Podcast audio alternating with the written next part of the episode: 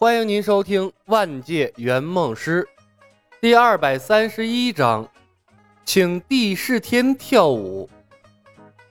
左庭傻眼了，这些天他被麒麟臂折腾的是痛不欲生，好几次产生了想把麒麟臂拽下来，换个普通手臂的想法。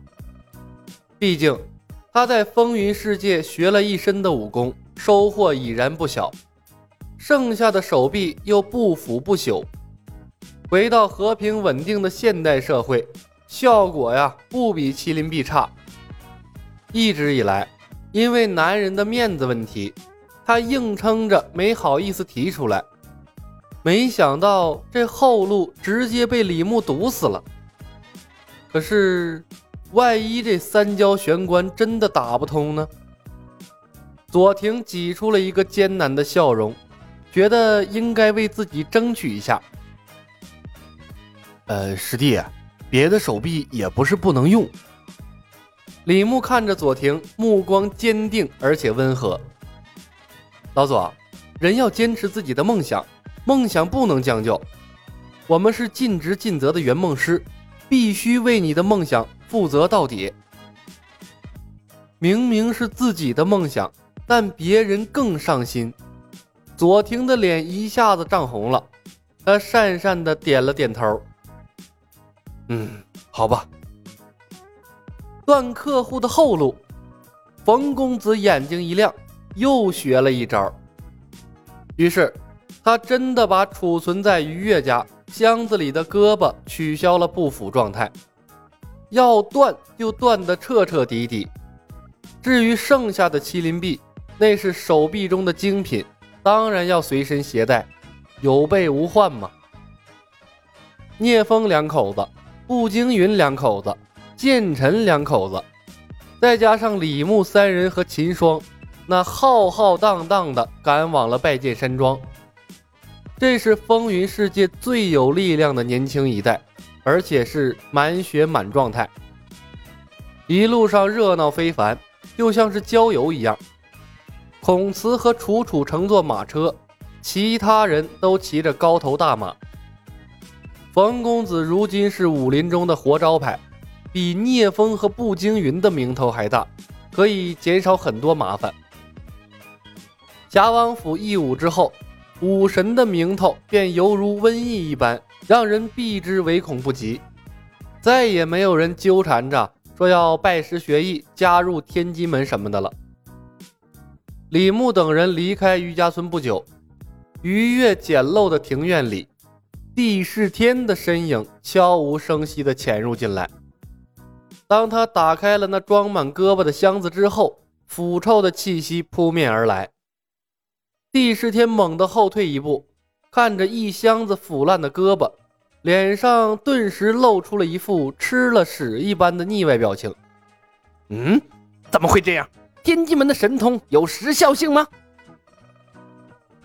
犹豫了片刻，帝释天把箱子重新盖上，扛起了箱子，三晃两晃从余家村消失。从余家村到拜见山庄要走半个月之久，一路上，聂风等人不断追问帝释天的事情。为了引起他们对帝释天的重视，李牧也没藏着掖着。把帝释天卖了个底儿掉，把他的能力和武功通通泄露了出去。帝释天的圣心诀听起来更像是神话，比天机门的神通都不遑多让。一个活了两千多年、喜怒无常、以作弄武林为乐的老怪物，足够引起所有人的警觉了。而且，在李牧的授意下。秦霜暗中调动了天下会的势力，秘密的调查帝释天和天门的情况。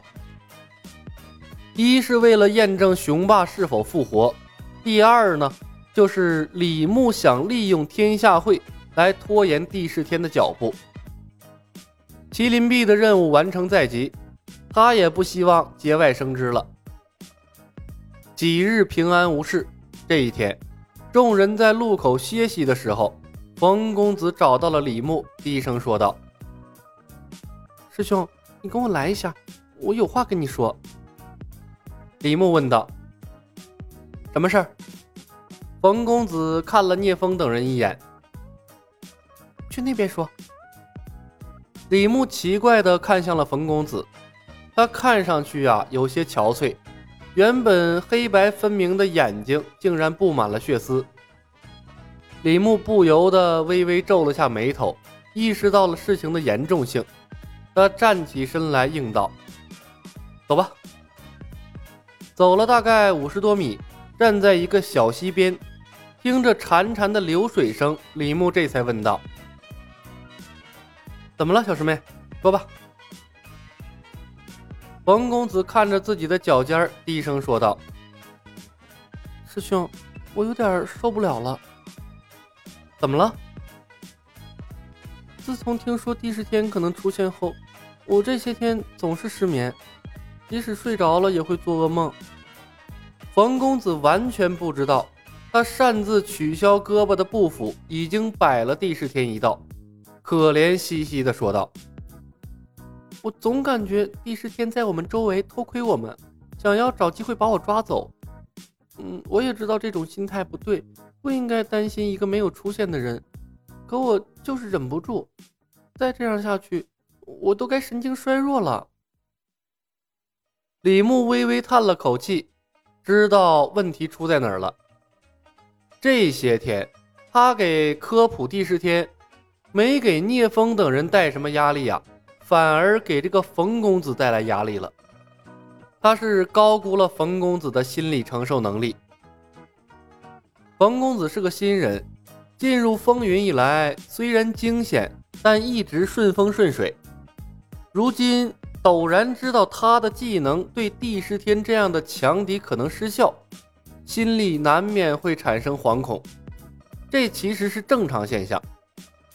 李牧有些庆幸冯公子来找他吐露心声了，不然以他现在的状态，真要被帝释天抓走了，共舞又对帝释天不起作用，那心态十有八九要崩。本集已经播讲完毕，感谢您的收听，喜欢的朋友们点点关注，点点订阅呗，谢谢了。